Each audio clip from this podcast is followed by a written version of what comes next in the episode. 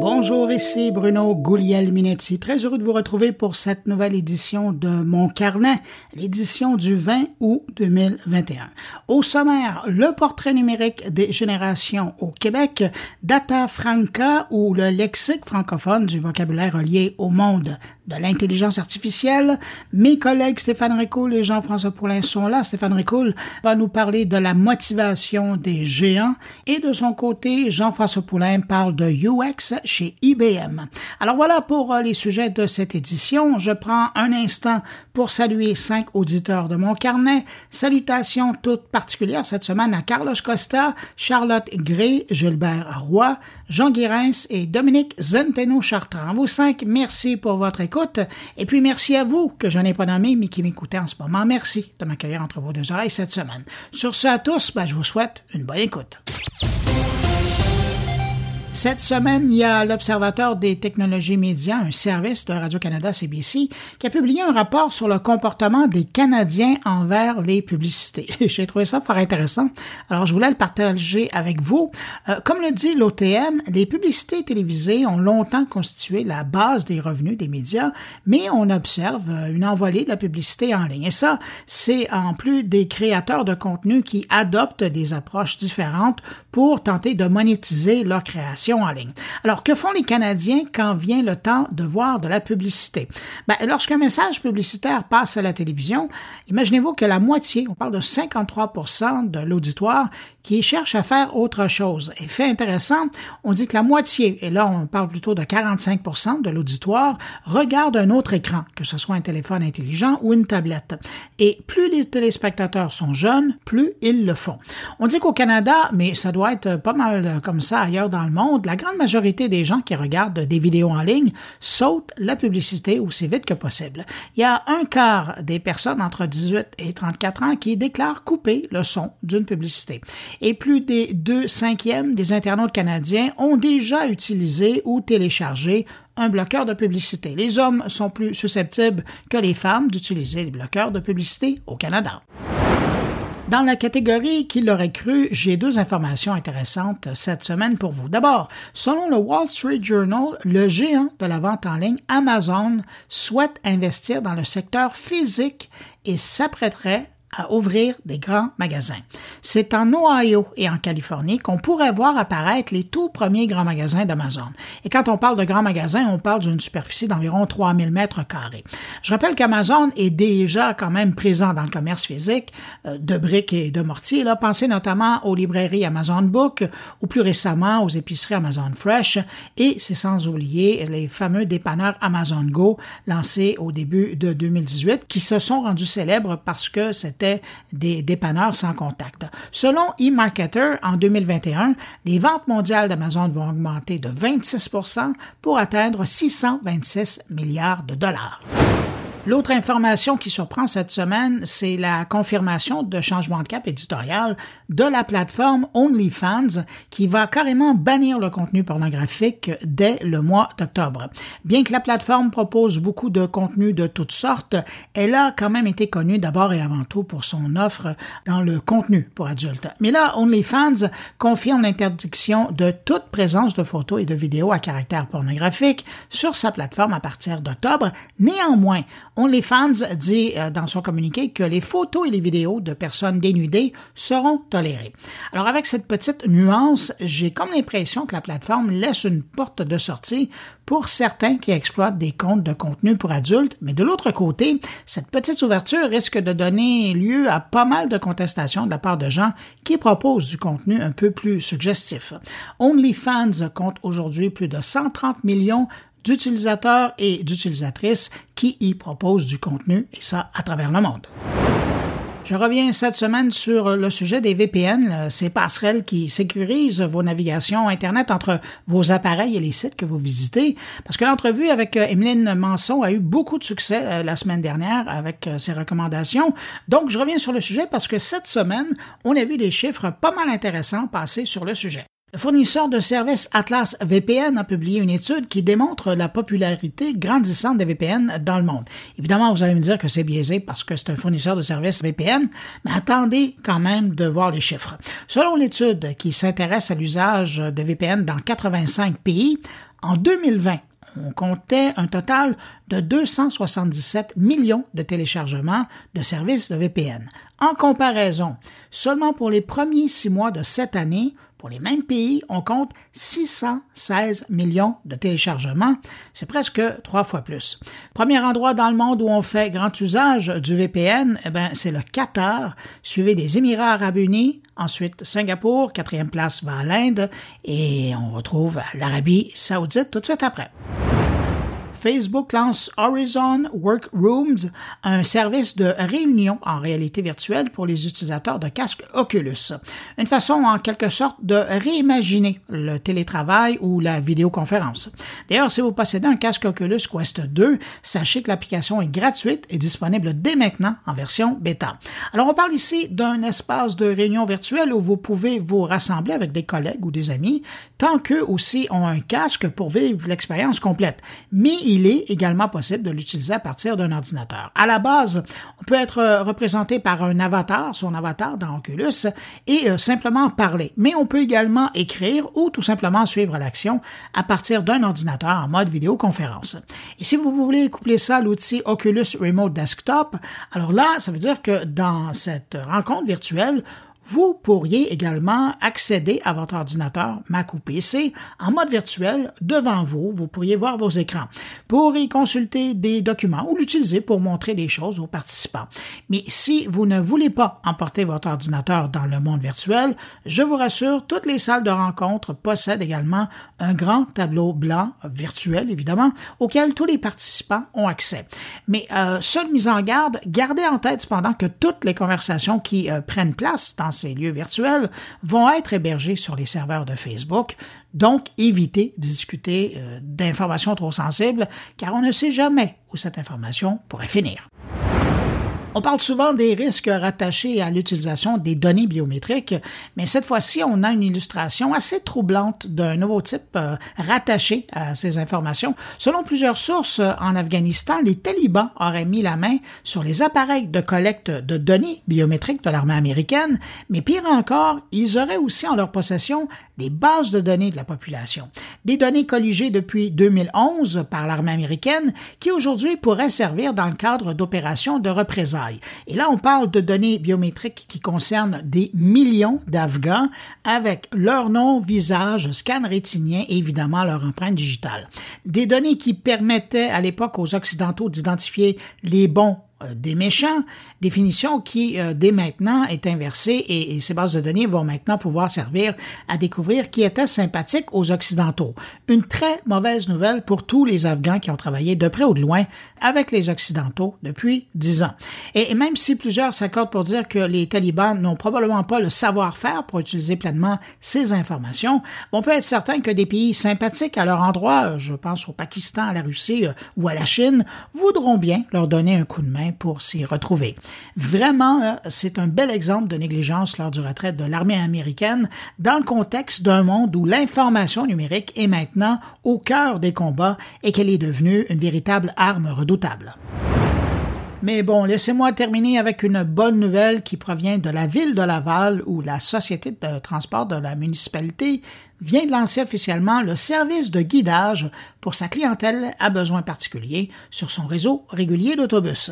Concrètement, le programme STL Compagnon propose une application de guidage en temps réel sur téléphone intelligent conçue pour réduire l'anxiété vécue ou l'appréhension par certaines clientèles lors de leur déplacement en transport collectif. L'application indique clairement à l'utilisateur le chemin à prendre pour chaque segment de son déplacement et puis au besoin, il y a même un agent de la STL qui peut intervenir par la voix pour aider un utilisateur qui aurait sorti de son trajet prévu. Et c'est vraiment une belle initiative. Hein. Pour le moment, le programme vise les 12 ans et plus qui vivent avec un trouble de spectre de l'autisme ou une déficience intellectuelle légère ou encore un trouble développemental du langage. Et imaginez, ça va permettre ça aux utilisateurs de se déplacer de manière plus sécuritaire, de gagner en autonomie et en confiance en utilisant le transport collectif régulier. Pour certains, c'est une véritable révolution dans leur parce qu'ils seront capables maintenant de se rendre seuls à leur lieu d'études ou de travail. Ça va changer la vie de gens et ça va aussi changer la vie de famille et probablement l'anxiété de certains parents. Cette semaine, l'Académie de la transformation numérique de l'Université Laval a publié une nouvelle enquête Net Tendance qui propose cette fois le portrait numérique des générations. L'étude dresse un portrait distinct de cinq générations d'internautes québécois, soit, alors je vais vous les nommer, euh, la génération Z, donc les 18-24 ans, les Y, les 25-34 ans, les X, les 35-54 ans, les plus jeunes baby boomers, les 50-64 ans, et les plus vieux baby boomers, 65 ans et plus. Les données proviennent de 12 collectes réalisées de février 2020 à janvier 2021 auprès de 12 000 répondants. Pour connaître les faits saillants de cette publication, on va aller rejoindre à l'instant Claire Bourget, la directrice intelligence d'affaires et recherche marketing de l'ATN. Bonjour Claire Bourget. Bonjour Bruno. Claire, cette semaine, l'Académie de la transformation numérique propose je dirais, un, nouveau regard sur des informations qu'on connaît déjà. Et quand je dis de nouveau regard, c'est que vous avez décidé de présenter les informations que vous présentez d'habitude, mais de façon générationnelle. C'est-à-dire que dans le fond, on a un portrait numérique des générations au Québec. Oui, ce qu'on a fait, en fait, puis on le fait annuellement en fin d'année, euh, une fois qu'on a euh, colliger euh, des données auprès de, 12 000 euh, citoyens québécois.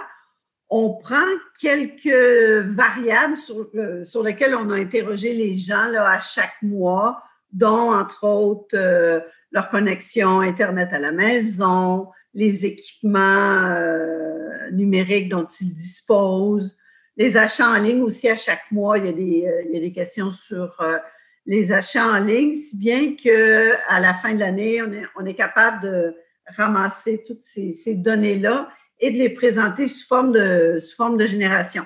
Alors, ça se prend, on a cinq euh, différentes générations. Alors, si, si, on commençait par les plus jeunes, qu'est-ce que vous retenez des plus jeunes au niveau de leur habitude, leur pratique, leur réalité numérique?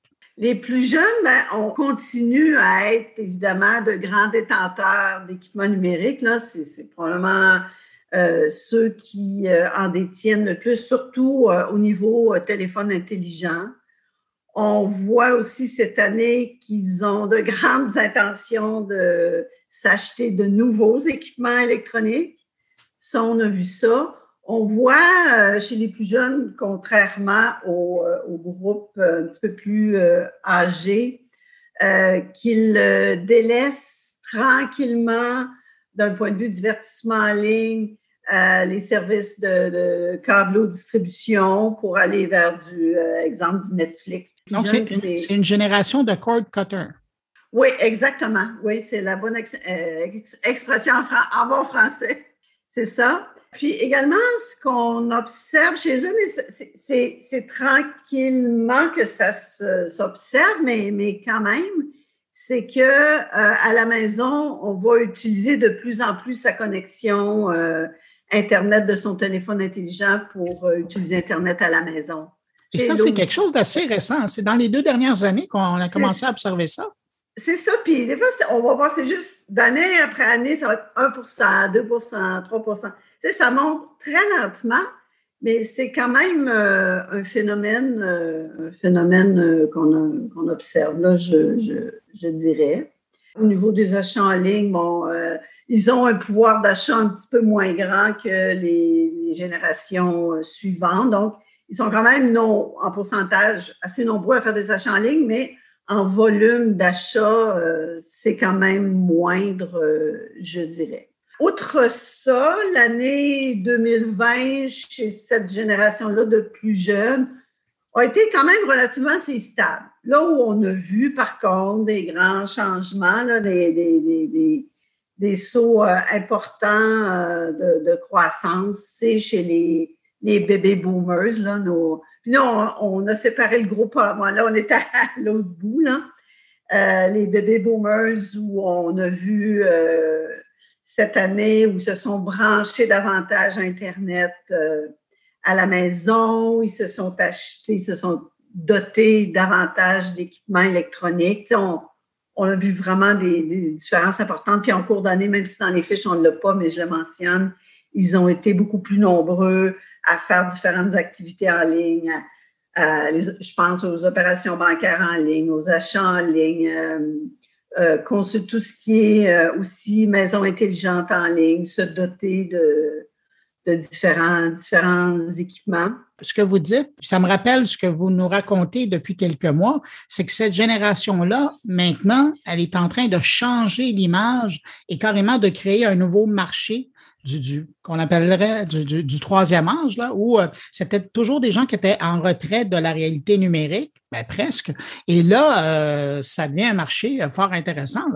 Ah oui, tout à fait. Puis là, on peut vraiment, même dans ces, créneaux-là, -là, c'est une majorité. Là, on parle de presque 90% des gens qui, par exemple, euh, vont être branchés à Internet à la maison. Fait qu'ils ne se sont pas équipés comme ça. Ils ne sont pas passés au numérique pour arrêter ça demain matin.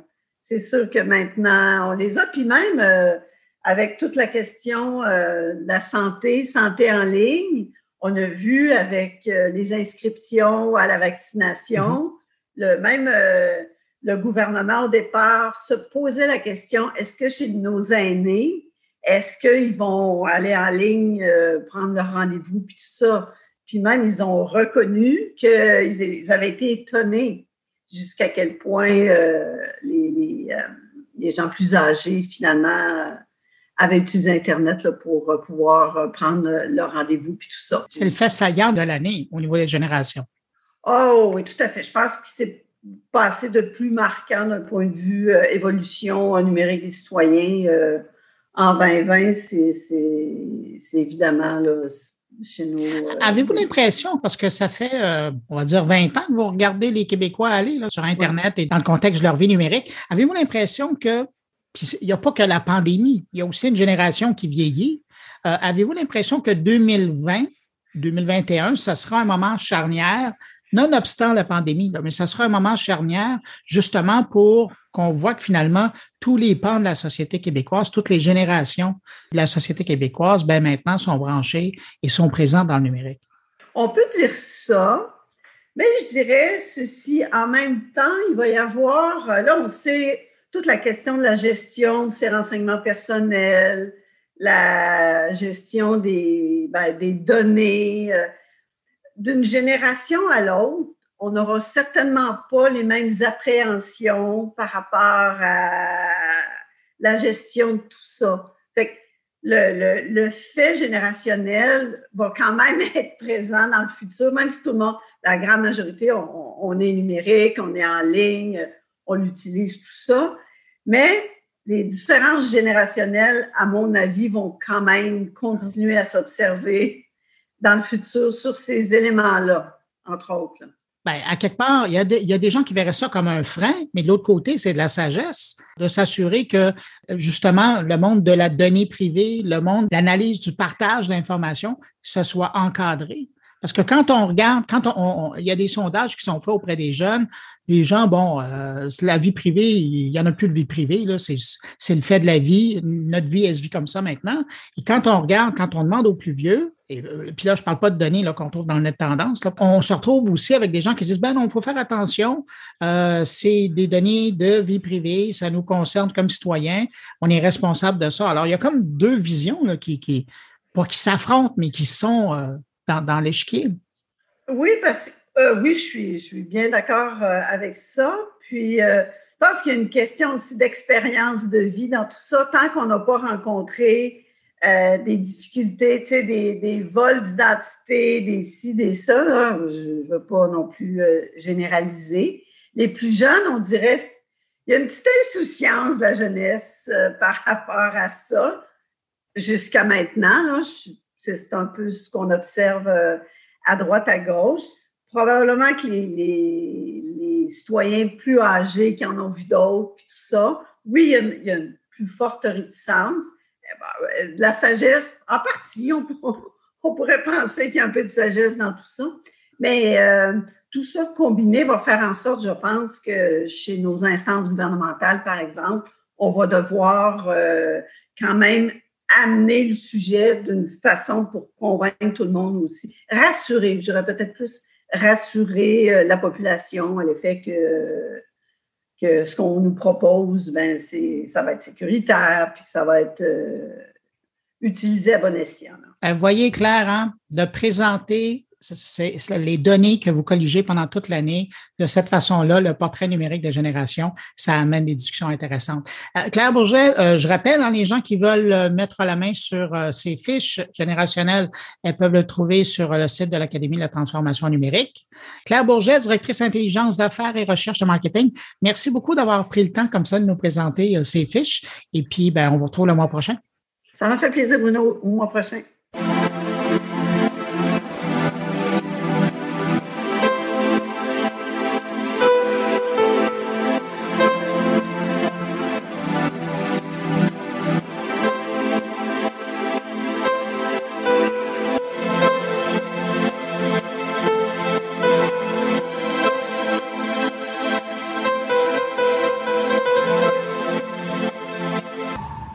Je vous parle d'un trésor trop bien caché du web francophone. Imaginez-vous qu'il existe en ligne un lexique francophone du vocabulaire relié au monde de l'intelligence artificielle, de la science des données et de l'apprentissage profond. Dans ce lexique, on retrouve plus de 3658 termes français et tant qu'à les avoir, ben, ils ont même publié 3140 termes anglais et plus de 3000 définitions sont en développement et à venir. Et l'équipe derrière ce lexique est maintenant à préparer une encyclopédie de l'intelligence artificielle. Pour nous parler du lexique, des gens en ligne et du projet de l'encyclopédie, on va parler à l'instant au directeur général de Data Franca. Bonjour Gérard Pelletier. Bonjour. Monsieur Pelletier, vous avez en ligne un trésor qui s'appelle, euh, ben, en tout cas que je décris comme un lexique de l'intelligence artificielle. C'est à la fois disponible en français et en anglais. D'où vient l'idée de créer un, tel lexique? Écoutez, nous avons euh, mon associé, mon partenaire à l'époque, Claude Coulombe, qui a développé le correcteur 101, et moi avons fait des présentations auprès de plusieurs fonctionnaires, des hauts fonctionnaires Investissement Québec, Caisse de dépôt, le ministère de l'Industrie et de l'Innovation, et je vous parle en 2012. Et personne ne comprenait. Premièrement, c'était tout à fait nouveau. Deuxièmement, c'était des concepts. Toute, ma présentation est en anglais parce que toute la documentation est en anglais. Alors, on s'est dit, si on veut que les gens comprennent au Québec, on va le faire en français. Et là, on a eu au début l'aide de l'Office québécois de la langue française qui nous a permis de lancer le lexique en sciences des données et en intelligence artificielle. J'insiste là-dessus parce que vous le savez mieux que moi, aussi bien que moi, très mieux que moi certainement, que la science des données et l'intelligence artificielle, c'est deux choses complètement différentes. Alors, nous avons développé ce lexique qui compte près de 3700 concepts aujourd'hui.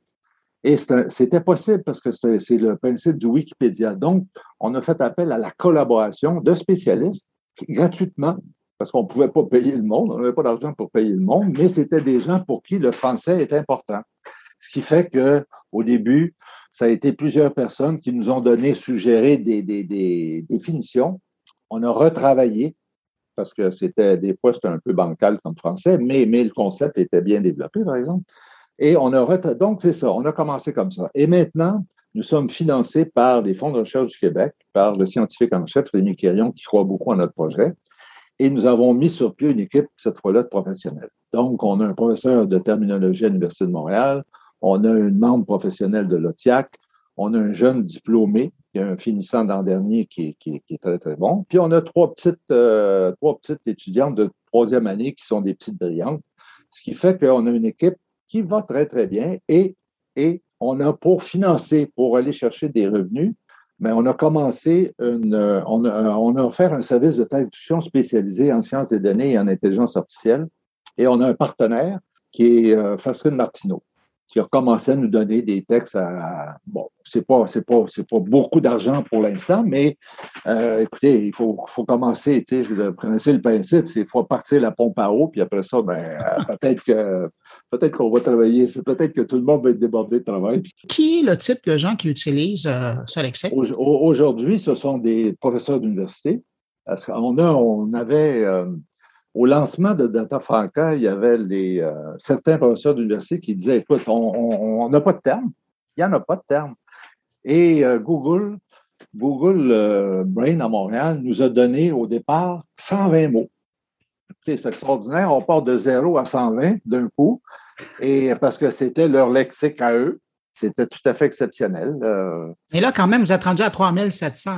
Oui, oui, ça veut dire, ça veut dire qu'après ça, ben, écoutez, il faut, c'est exactement le principe, partir la pompe à eau. Après ça, d'autres spécialistes, d'autres professeurs nous ont donné gratuitement, par définition, des termes, des définitions.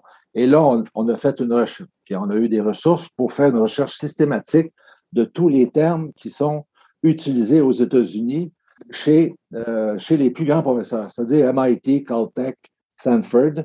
Parce que si un concept d'un professeur de North Caroline, de Caroline du Nord, ça peut être intéressant, mais si personne l'utilise, on ne le met pas dans le lexique. Mais si tout le monde l'utilise, si on le trouve partout, ben, là, il est dans notre lexique, ce qui fait qu'aujourd'hui, à 3700, il n'est pas terminé. Il n'est pas terminé. On a 3000, encore 3000 concepts en développement. Et euh, parce que ça évolue ça évolue. On a les concepts les plus importants par définition. L'apprentissage profond, c'est là, les réseaux neurones, tout est là. Mais il y a tous les jours, il y a des nouveaux concepts, des nuances, de, par exemple, de edge computing. Tu sais, edge computing, ben, il n'y a pas de terme en français pour ça acceptable pour nous, parce que ça a été dit, euh, certains l'ont, sans les nommer, ont appelé ça périphérique, mais périphérique, euh, ça ne dit pas edge computing, alors que nous, par rapport à brouillard, euh, Fogg, fait, pour faire le, suivi comme les Américains font, ben, nous, on a dit c'est la bruine. C'est tout à fait logique. C'est un mhm. beau mot français. Ça dit exactement ce que ça veut dire parce que ce sont des. En fait, le edge computing, c'est ce qui est dispersé partout en périphérie, oui, mais ce sont des, des petites applications qui, qui prennent des décisions elles-mêmes sans envoyer à l'ordinateur central. Alors, le concept de bruine, c'est une illustration qui, qui c'est une illustration de, c'est pas une traduction automatique. Là. Il faut réfléchir, il faut penser pour adapter. C'est ça, vous êtes vraiment plus dans l'adaptation que simplement la traduction. Ah, tout à fait, tout à fait, parce que les mots, souvent les mots n'existent pas. Alors donc, il faut réfléchir et c'est là où le professeur d'université, euh, notre professeur euh, Patrick Drouin, pour ne pas le nommer, et Claude Coulombe, qui est spécialiste en intelligence artificielle, et la professionnelle euh, diplômée euh, qui, est membre de l'OTIAC font des réunions euh, sur les, mots complexes. Parce que, mais les autres, les étudiantes, quand c'est plus facile, quand il y a déjà des textes en français dans des revues françaises, des, textes de, des, on prend des thèses de doctorat aussi, en fait. toutes les sources sont bonnes pour alimenter le lexique. Et on s'assure que personne puisse nous dire, écoutez, vous êtes à côté de la plaque. Dans votre réponse, j'entendais donc qu'il y a des, académiciens qui, font partie de votre équipe lexicale. Euh, euh, du côté des gens de l'industrie, parce que c'est important aussi de voir que ces mots-là soient appliqués dans le quotidien. Est-ce que vous avez des gens qui sont, ben, vous me disiez tout à l'heure, là, il y a, les 127 premiers mots sont arrivés par Google. Par la suite, dans le milieu industriel, manufacturier, dans le milieu de la recherche appliquée, est-ce que vous avez aussi des, partenaires ou est-ce que vous êtes à la recherche de partenaires? Ah, ben, écoutez, on est partenaire du MILA, parce que euh, on est le MILA, tout le monde connaît le MILA. On est partenaire du Centre de recherche en données massives de Québec, le CRDL. Et on est euh, partenaire de l'Association canadienne de l'intelligence artificielle. En fait, on a des partenaires institutionnels. On est en train de discuter avec l'ACFAS, notamment, parce que l'ACFAS est bien important.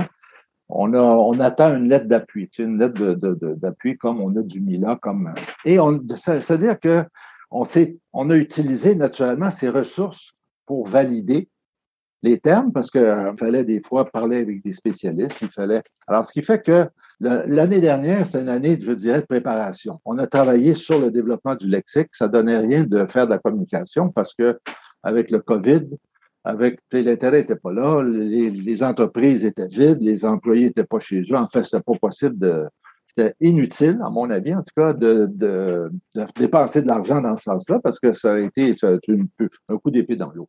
À l'automne, on veut lancer une campagne de communication auprès des entreprises en partenariat avec les grandes associations, le, réseau des technologies du Québec et euh, l'Association québécoise de technologie, la CFAS, avec d'autres, des partenaires qui rejoignent plusieurs, qui ont des membres et qui rejoignent plusieurs entreprises, de manière à bâtir la notoriété du lexique. Parce qu'à l'heure actuelle, le lexique, c'est, vous l'avez dit, c'est un trésor, mais c'est un trésor caché. Il y a peu, peu de monde. Quoi qu'on a quand même, euh, On a, des gens de partout dans le monde hein, qui viennent. Euh, il y a beaucoup, beaucoup de Français, beaucoup de Nord-Africains. C'est excellent. On parle de milliers de personnes qui viennent, qui consultent, mais c'est rien à côté. C'est-à-dire, c'est rien. On ne vend pas du Pepsi. Là. On est en sciences des données et en intelligence artificielle. Ce qui fait que c'est quand même tout à fait exceptionnel ce, ce qu'on a maintenant, mais c'est rien à côté de ce qu'il faut faire, c'est-à-dire pour rejoindre les entreprises, de manière à ce qu'ils sachent que ça existe en français, c'est-à-dire que les termes existent en français et qu'ils peuvent l'utiliser. Et on a aussi les ressources pour les faire un programme de littératie numérique, de vulgarisation scientifique auprès des entreprises.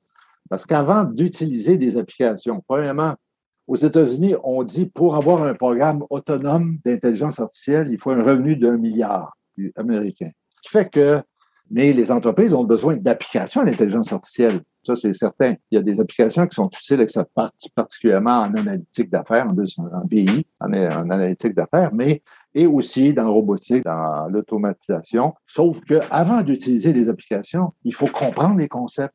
Il faut d'abord amener l'entreprise à, à, comprendre qu'on est dans une situation tout à fait particulière. La révolution 4,0 va tout changer, change tout aujourd'hui, mais c'est rien à côté de ce qui s'en vient. C'est vraiment et, l'entreprise, en fait, le projet du gouvernement du Québec de transformer, et aussi du fédéral, la transformation numérique, à mon avis, doit aussi amener les entreprises à modifier la culture organisationnelle, à développer une stratégie, à comprendre qu'on évolue. On n'est pas, pas, on n'a pas un projet sur six mois, on a un projet sur la vie. Pour assurer la pérennité de l'entreprise, il faut penser évolution, agilité. Voilà comme si vous n'aviez pas déjà assez de travail avec simplement le lexique que vous êtes toujours en, train de développer et, qui va se poursuivre euh, au niveau du développement parce que c'est un, domaine qui, qui évolue. Euh, en marge de ça, vous êtes aussi en train de travailler sur l'encyclopédie de l'intelligence artificielle. Oui, oui. Nous avons eu reçu un financement du ministère de l'Industrie et de l'Innovation pour lancer ce chantier-là. Encore une fois, appuyé pas financièrement, mais appuyé euh, très moralement, très fortement par le scientifique en chef du Québec, Rémi Quirion, qui est tout à fait favorable à cette idée, parce que l'objectif de l'encyclopédie, c'est de fournir à la population québécoise un contenu population québécoise naturellement curieuse. On s'adresse à une clientèle qui, par définition, c'est pas du Pepsi, j'insiste là-dessus. Sauf qu'il faut que les gens comprennent, évoluent, que ce soit la personne âgée, que ce soit une personne âgée, que ce soit un type qui travaille sur le plancher ou un cadre d'entreprise ou un fonctionnaire, chacun doit comprendre le milieu dans lequel on évolue aujourd'hui, et surtout dans lequel on va évoluer demain.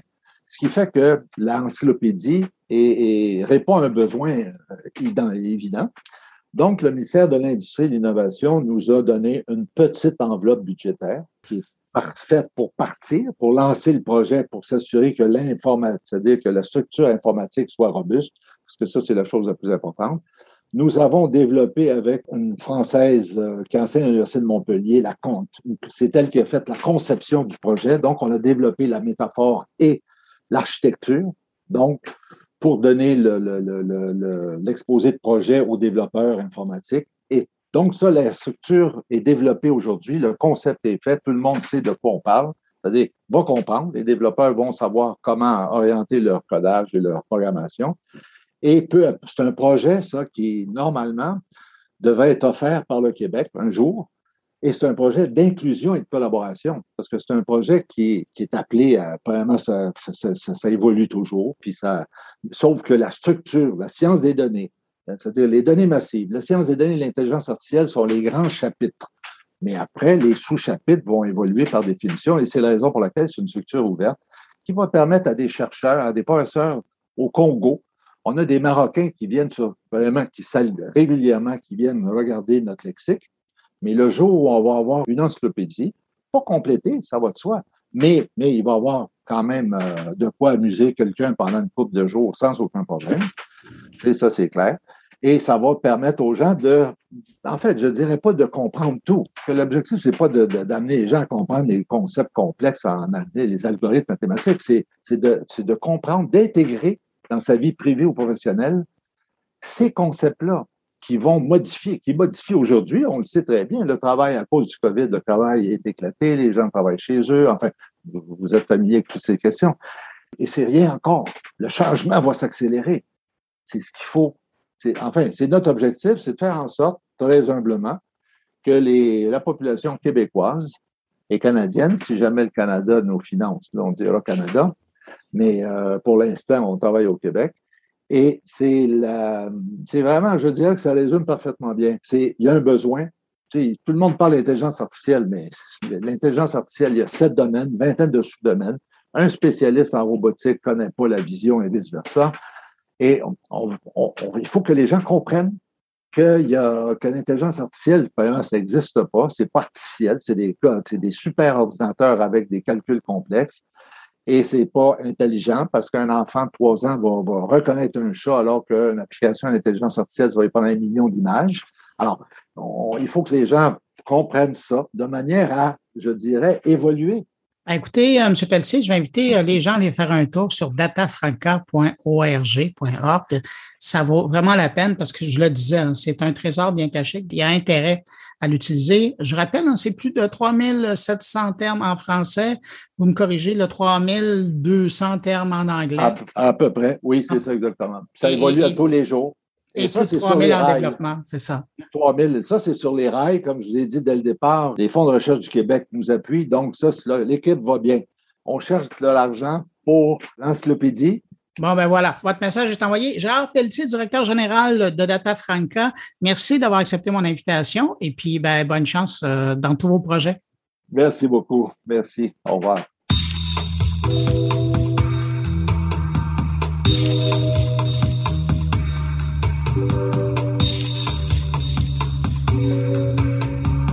Place maintenant à mes collaborateurs, en commençant cette semaine par Stéphane Ricoul, qui s'intéresse à la motivation des géants.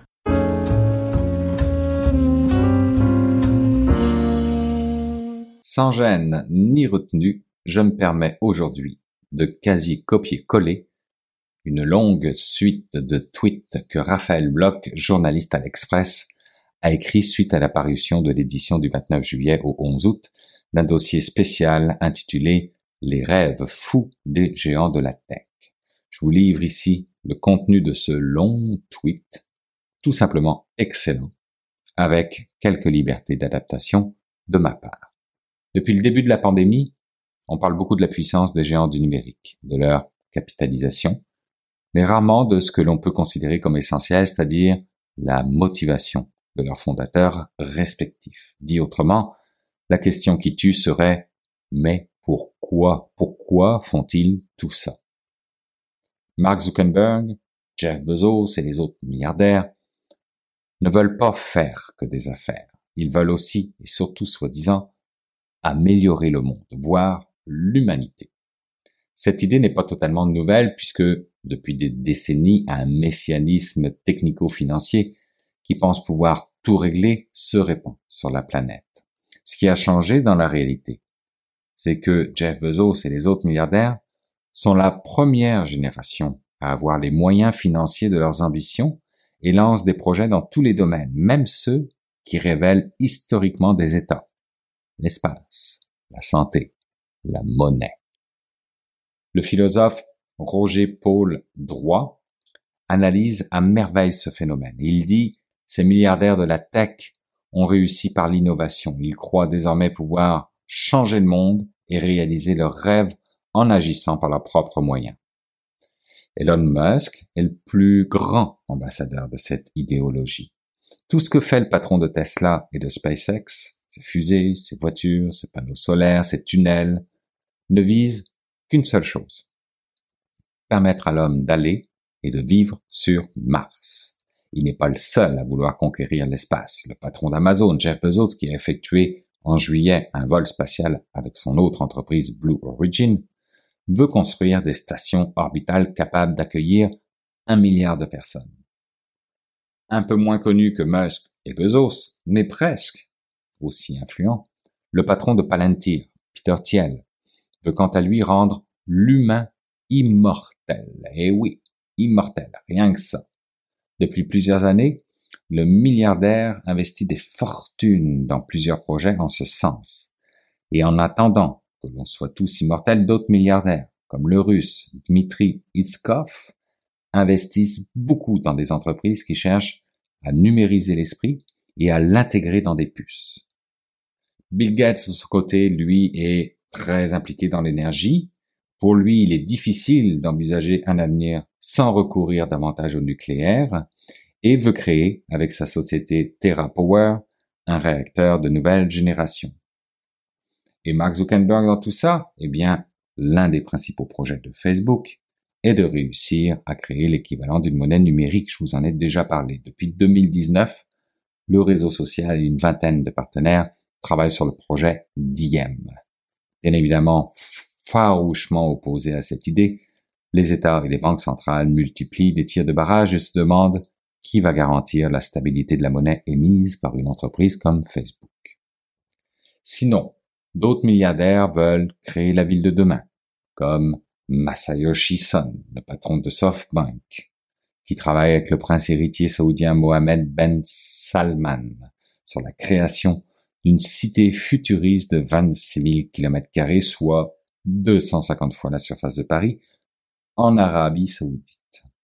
Mais qui a aussi voulu un temps créer un robot humanoïde. Le projet a finalement été arrêté, d'autres sociétés ont embrayé et travaillent sur leur propre robot. Côté transport, le rêve des géants de la tech est de réussir à créer des voitures autonomes. Plusieurs candidats sont sur les rangs.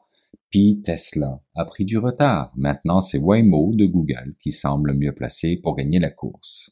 Même l'alimentation n'y échappe pas. Depuis plusieurs années, les milliardaires, et notamment Bill Gates, encore lui, ne cessent d'investir dans des startups comme Beyond Meat qui travaillent sur des alternatives aux protéines d'origine animale. Alors, jusqu'où iront les géants de la tech? se demande Raphaël Bloch, le journaliste. Eh bien, aussi loin qu'ils le peuvent, tant que les États les laisseront faire. Je vous invite à lire toute l'enquête dans le dernier numéro de l'Express en kiosque, en ligne, mais ça nécessite un abonnement, et en podcast.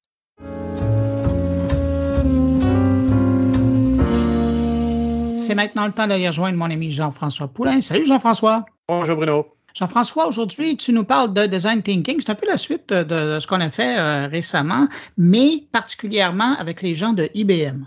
Exactement. Ben, ça m'a intrigué parce que IBM est en train de beaucoup changer ses processus, puis euh, ils vont vers des choses qu'on a vues dans les deux dernières années, dans les cinq dernières années. Enfin, on en a vu des choses en entrevue, hein.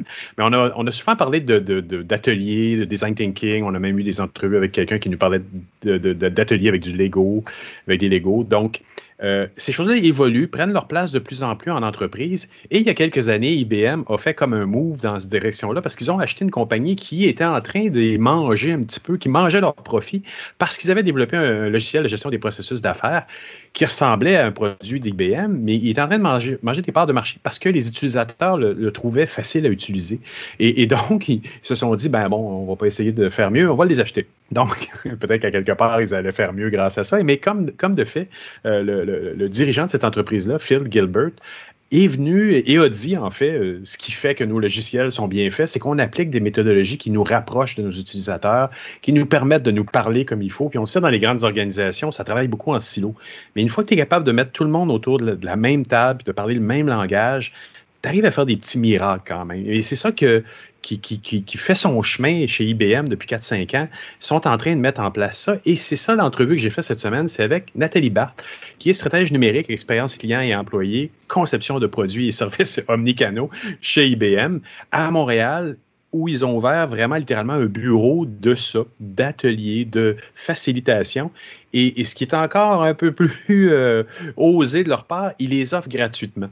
Donc, ils vont dans les entreprises, dans les organisations, puis ils vont faire un, produit minimum viable, un MVP, comme ils disent en anglais, puis ils vont développer un concept à partir de zéro pour prouver leur point. Évidemment, et un peu avec des, technologies IBM, mais on s'entend, ce qu'on entend aussi dans l'entrevue, c'est que si ça marche pas, ça marche pas, puis on laisse tomber, mais au moins on l'a testé rapidement avec les entrepreneurs, puis euh, on, est allé voir vite si ça fonctionnait donc. Puis c'est un bel exemple hein, qu'on peut apprendre des, plus petits que nous.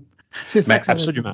Absolument. Puis je pense que tout le monde a à apprendre de ce genre de métaux-là parce qu'on le voit, en tout cas, moi de mon côté, quand je vois des produits numériques être développés, des fois, je suis capable assez rapidement de voir si les gens se sont parlé ou s'ils ont parlé à leurs clients ou s'ils ont fait cette espèce de forme de, de gestion de l'intelligence collective. Tu le sens rapidement. Tu le vois très, très, très rapidement qu'il n'y a pas eu cette réflexion-là. Et des fois, ça donne des systèmes un peu boiteux, mettons. bancal.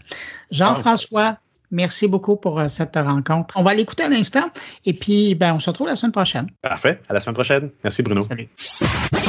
Explique-moi pourquoi tu es allé chez IBM faire du UX. Euh, moi qui pensais que IBM était une, une grosse boîte euh, qui, qui me paraissait insensible à cette approche-là parce que c'est des gros systèmes, parce qu'on identifie, euh, pour ceux qui ont travaillé dans des grandes corporations, à Lotus Note, qui sont des logiciels pas évidents à utiliser.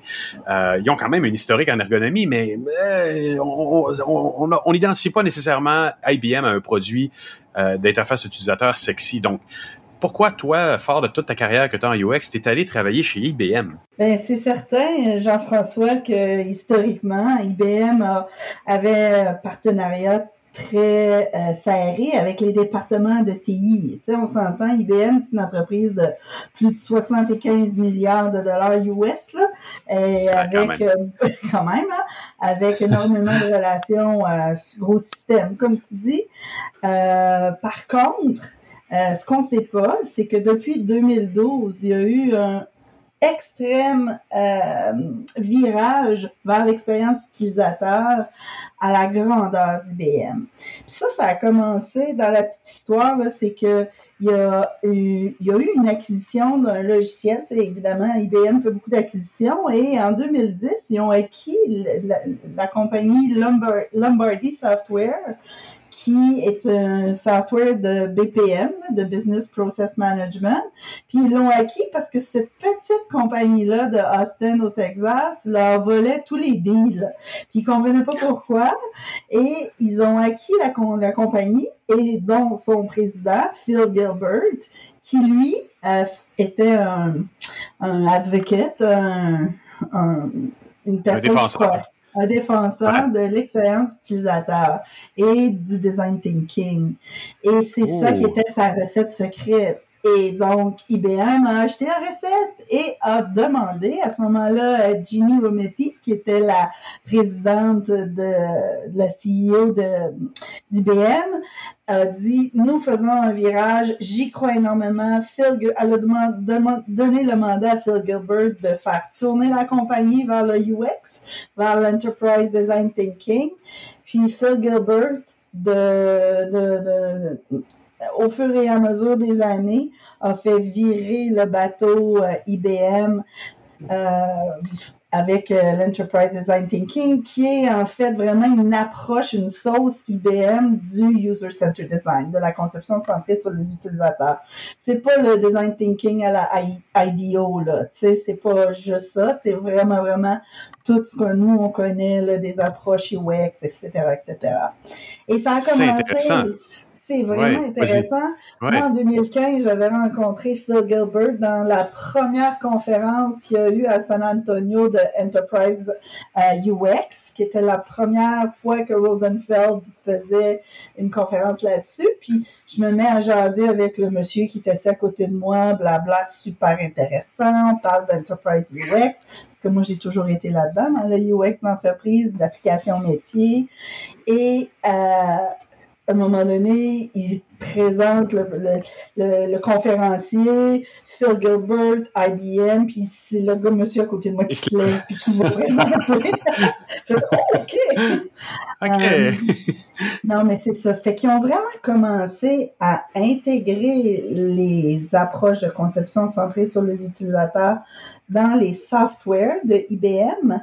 Et puis, tranquillement, ça a eu tellement de succès que euh, la sauce a pris et qui ont amené ça dans plus dans les services, etc., euh, etc. Et moi, je joins IBM aujourd'hui parce qu'on intègre l'enterprise design thinking dans les ventes et même encore plus dans les pré-ventes. C'est-à-dire c'est-à-dire, oui, comment, comment ça se fait? Je vais t'interrompre un petit instant, mais j'aimerais ça savoir comment ça l'a amélioré. Tu dis qu'ils l'ont intégré partout et ça l'a ah amélioré. Ça a quoi? Les ventes, les, les, les, les quoi, les, indicateurs de rendement, les utilisateurs étaient plus satisfaits des interfaces? Comment ça s'est passé?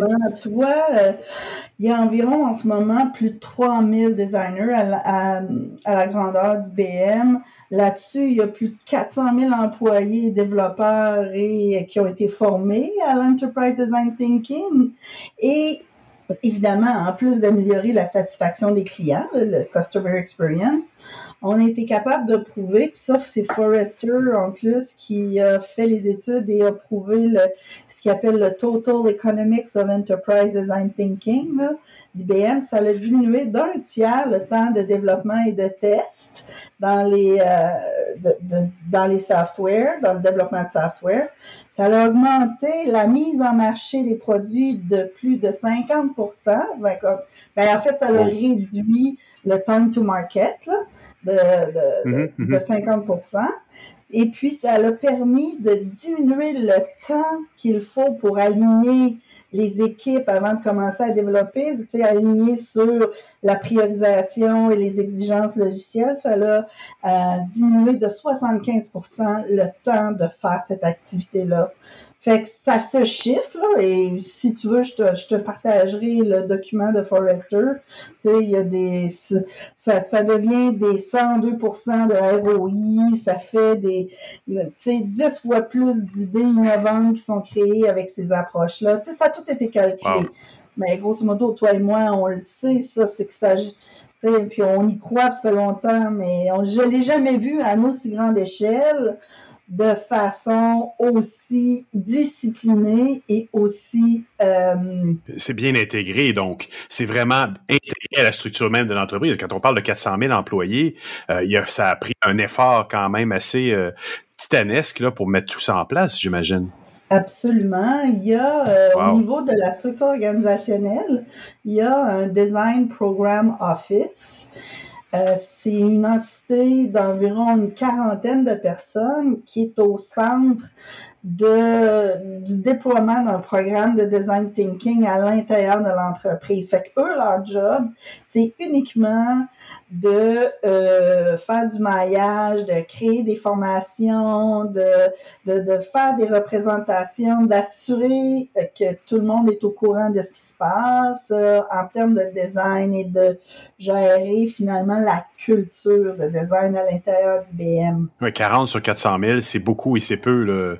Ça, ça, ça, devient ben, finalement un centre de formation ou un centre d'évangélisation. Exactement. C'est un centre d'évangélisation. Là-dedans, il y a beaucoup des, des euh, tu sais, chez IBM, il y a une approche de distinguish employee, des gens qui ont beaucoup d'expérience et beaucoup de reconnaissance, ben, euh, mm-hmm. que ce soit des ingénieurs, que ce soit justement des designers, ben, ils vont être mis dans des positions d'influence et de, de, coaching. Donc, tu allais dire tout à l'heure que euh, toi, tu es dans un groupe donc qui l'applique en vente et en pré-vente. Donc Surtout en pré-vente, c'est ça. C'est impressionnant parce que les ateliers design thinking, c'est quelque chose qui est quand même encore précurseur, qui est pas évident à rentrer même dans le dans, dans la production d'un SaaS, d'un logiciel ou autre dans, dans, notre domaine. Mais là, vous, vous l'appliquez. On le fait gratuitement avec les clients, euh, les grands clients corporatifs pour justement travailler en co-création avec le client, qui est la seule, le seul prérequis, c'est que le client s'implique et euh, mette un product owner, un propriétaire de produit qui vient de l'organisation business, parce mhm. que l'approche du euh, ce que moi je fais partie, ça s'appelle le garage technologique. Euh, on est dans l'organisation des ventes. Puis euh, on fait avec les clients des petits MVP. Donc, on va suivre une, approche adaptée euh, de IBM Design Thinking, Enterprise Design Thinking, un petit peu euh, différent. Parce que nous, notre, qu'est-ce qui est important, c'est d'aller le plus rapidement, donc de 6 à 8 semaines, à un MVP qui est un produit qui fonctionne avec les données du client dans les environnements du client en utilisant les technologies innovantes de l'IBM, surtout l'intelligence artificielle et ce qu'on appelle l'info nuagique hybride, c'est-à-dire autant des données qui sont sur les serveurs des clients dans leur euh, environnement que des trucs qui sont sur le cloud, qui sont en open cloud ou en cloud privé.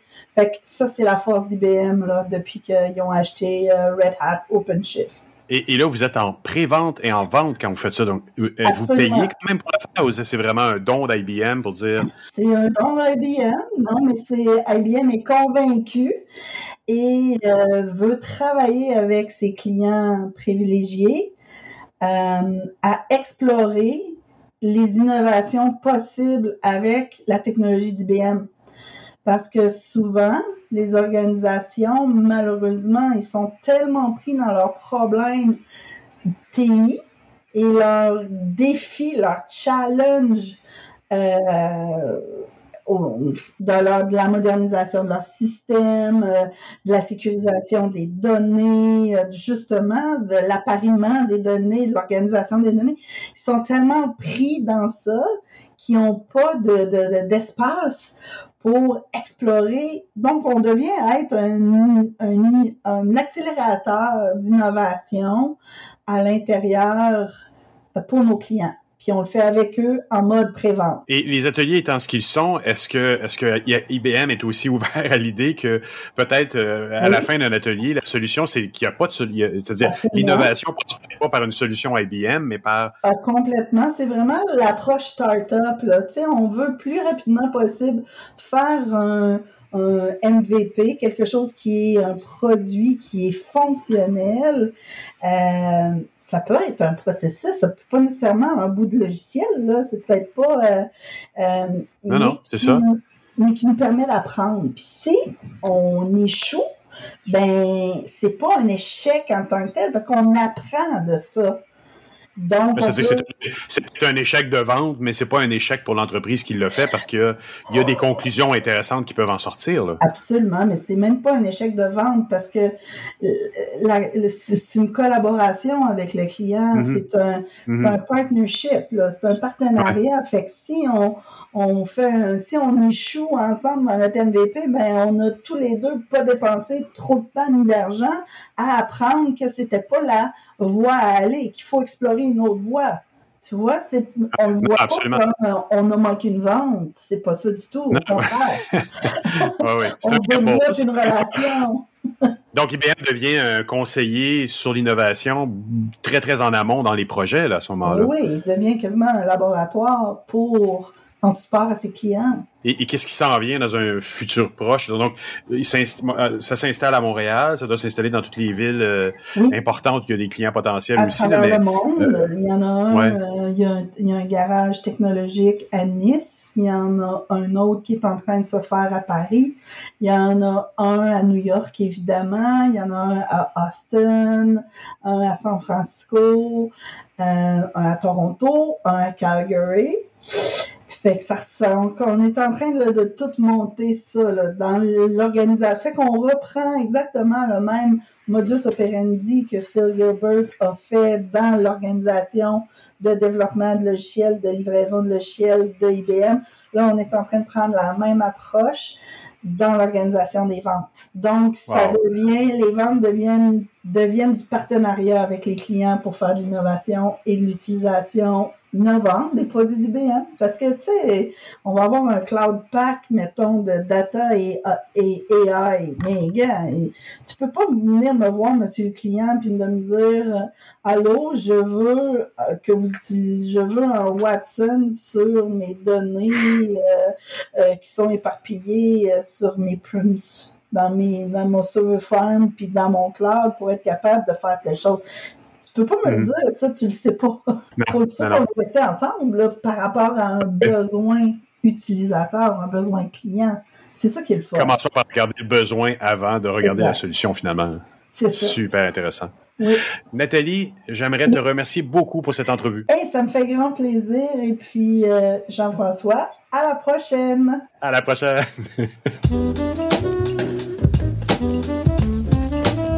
Ben voilà, c'est ainsi que se termine cette édition de Mon Carnet. J'espère que vous avez apprécié. Merci à nos invités, merci à Stéphane Ricoul et à Jean-François Poulain. Quant à vous qui m'écoutez encore entre vos deux oreilles, merci d'avoir été là jusqu'à la fin. Et si vous êtes en vacances, je vous les souhaite bonnes. Et si vous êtes encore au travail, je vous dis courage. On se retrouve la semaine prochaine pour une nouvelle édition de Mon Carnet. Entre-temps, je vous dis au revoir, mais surtout, portez-vous bien.